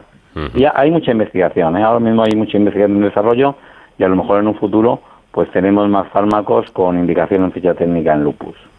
Pues doctor José Luis Andreu, jefe del Servicio de Reumatología del Hospital Universitario Puerta de Hierro Majadahonda de Madrid y coordinador de este proyecto, le agradezco mucho el que haya atendido nuestra llamada y por supuesto darle la enhorabuena a usted y a todo su equipo por el magnífico trabajo que realizan.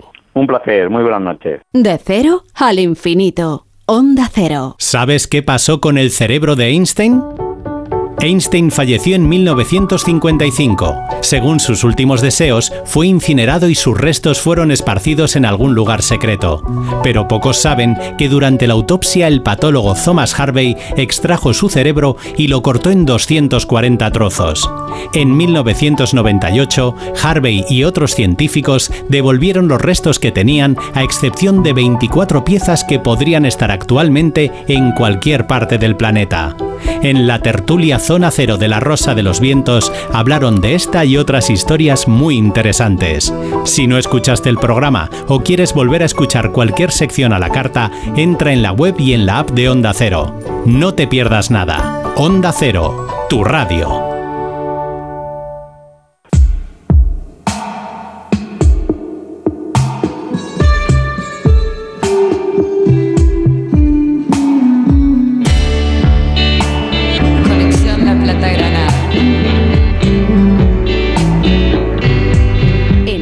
De cero al infinito.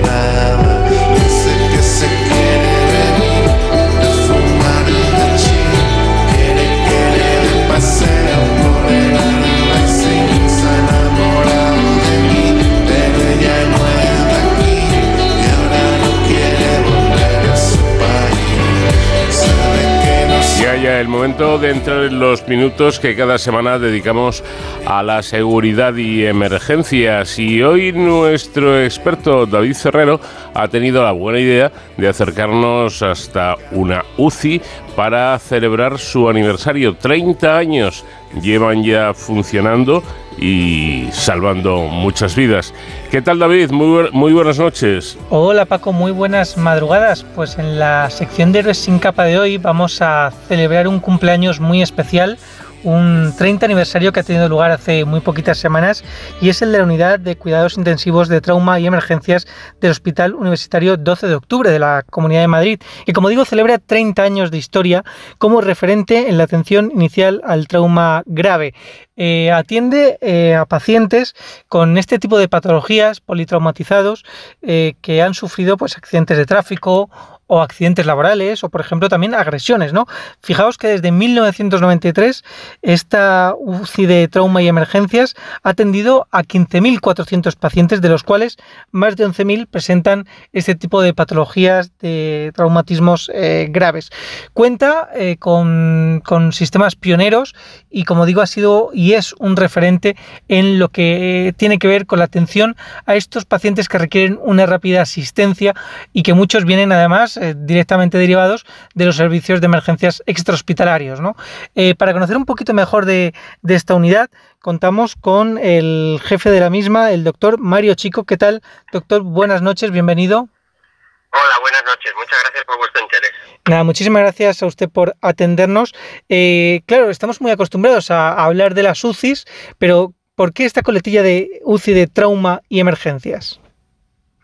Bueno, esta es una UBI en ese sentido un poco especial porque es el equivalente a una UBI de resucitación americana, en la cual pues estamos situados en, la, en el departamento de urgencias, en el mismo edificio de urgencias, con un helipuerto encima de nosotros y nos ocupamos de una parte del paciente crítico que es eh, la parte, digamos, de la emergencia, lo- los primeros minutos de la atención. Y por eso es especial, por eso es diferente. De hecho, ustedes trabajan pues eh, muy coordinados con los servicios de emergencia extrahospitalaria, es decir, esas ambulancias, esas UBI móvil que atienden a los pacientes a pie de calle o en sus domicilios y directamente les trasladan al hospital. ¿Cómo es esa transferencia de los pacientes? ¿Cómo se coordinan para que pase el mínimo tiempo posible entre la llegada del, del- del paciente al hospital y que empiecen a atenderle ustedes? Bueno, nosotros trabajamos con el medio prehospitalario de toda la vida y son, son nuestros compañeros. Es un momento realmente importante porque se produce primero un- una llamada en la cual nos dan una información, la que ellos pueden porque está llena de incertidumbre y luego el momento en realidad de la transferencia es realmente interesante porque se produce un cambio de responsabilidad. Es decir, el, el enfermo ha sido responsabilidad suya y en ese momento pasa a ser responsabilidad nuestra. Y bueno, ahí realmente es un casi un banco de pruebas o un taller para trabajar en aspectos de comunicación en emergencias y, y realmente es muy importante la transferencia de estos enfermos a, a nosotros. Trabajamos por teléfono, a veces hablando con, directamente con las personas que están atendiendo al enfermo y es un momento, digamos, muy apasionante desde el punto de vista profesional. Ujú. Eh, ¿qué, qué, qué perfiles trabajan en esta, en esta UCI de trauma y emergencias? Porque me imagino que habrá, por supuesto, personal médico específico de trauma, habrá intensivistas. ¿Con qué perfiles trabajan?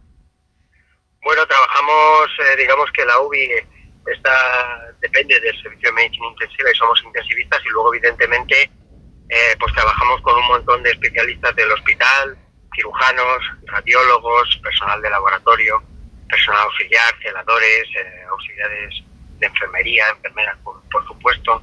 Es decir, que se trabaja pues, un montón de profesionales. De hecho, el poder atender estos enfermos 24 horas al día y 365 días al año demuestra que el hospital, mi hospital, tiene un enorme músculo, una enorme capacidad de atención de pacientes graves. Ujú. De hecho, el Hospital 12 de Octubre y esta UCI especializada en estas tres décadas de historia eh, ha atendido, como decíamos, a más de 15.000 pacientes. ¿Han cambiado mucho eh, las patologías en cuanto al trauma eh, que ustedes reciben en los últimos 30 años? No sé si por la casuística de los accidentes de tráfico, si ven que ha evolucionado o, se siguen encontrando lo mismo que hace eh, 30 años. Bueno, a lo mejor desde el punto de vista humano y de la tragedia sigue siendo muy parecido. Desde el punto de vista de los mecanismos sí que ha cambiado. Eh, tenemos muchos intentos autolíticos, tenemos agresiones por arma blanca, arma de fuego. Los tráficos siguen ocurriendo, eh, pero a veces surgen nuevos mecanismos como son los patinetes. Eh, tenemos más motos que antes. En fin, sí que va cambiando. En realidad hay que tener en cuenta que la sociedad se accidenta como vive.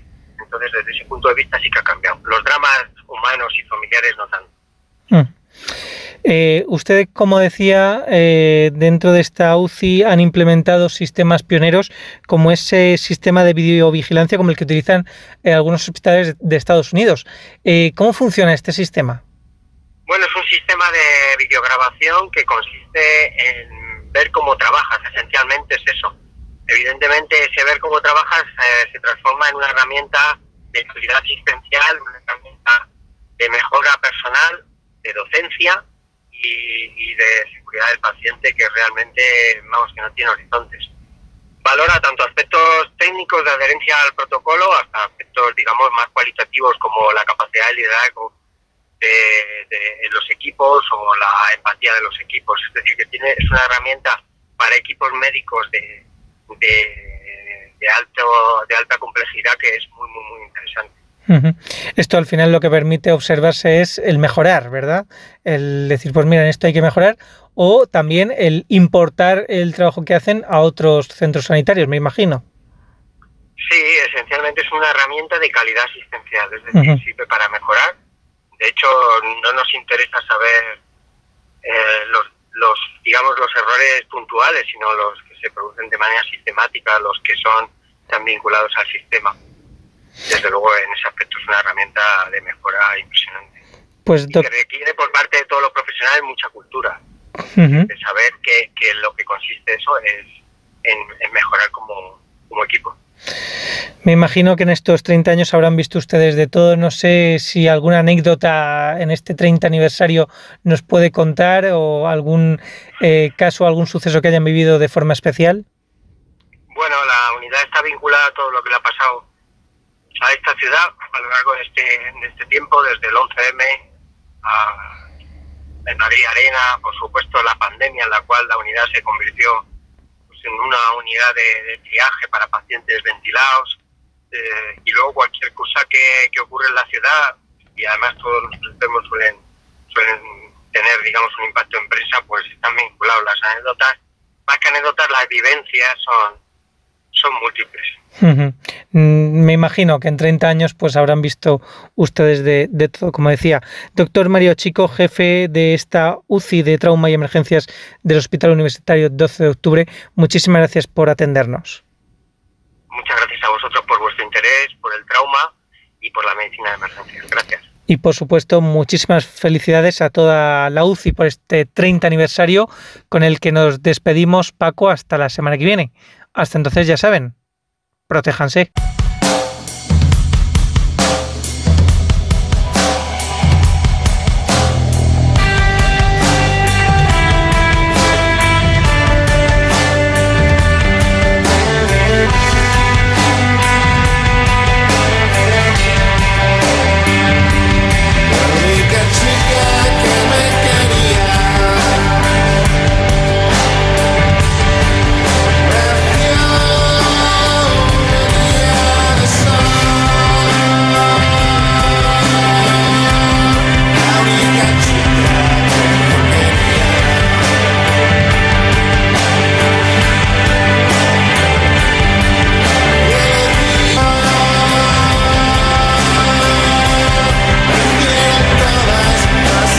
Final, no hay tiempo para más, pero eso sí les recuerdo que la próxima semana aquí estaremos en una nueva edición de Cero al Infinito. Nacho Arias estuvo en la realización técnica, les habló encantado como siempre Paco de León. Adiós.